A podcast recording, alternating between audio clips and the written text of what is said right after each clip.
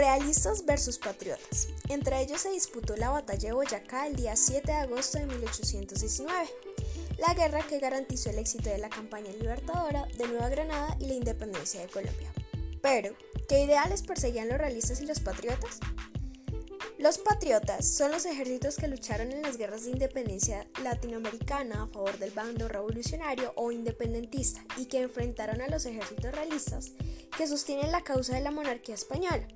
Estuvo comandando y conformado principal y mayoritariamente por soldados y oficiales de los distintos países americanos, pero también contó entre sus filas con tropas británicas y destacados oficiales europeos y españoles peninsulares.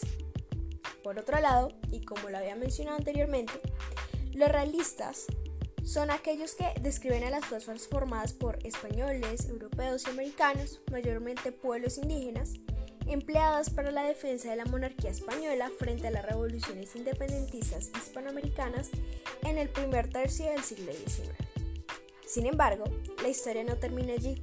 A lo largo del proceso independentista también apareció otra influencia ideológica que es el federalismo, el cual busca que una identidad política u organización esté formada por organismos que se asocian delegando algunas libertades o poderes propios a otro organismo superior a quien pertenece la soberanía y que conservan una cierta autonomía ya que algunas competencias les pertenecen exclusivamente.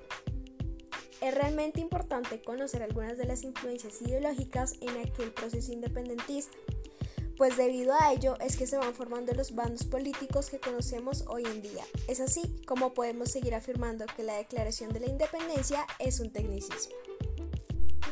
Referencias tomadas del Canal 3.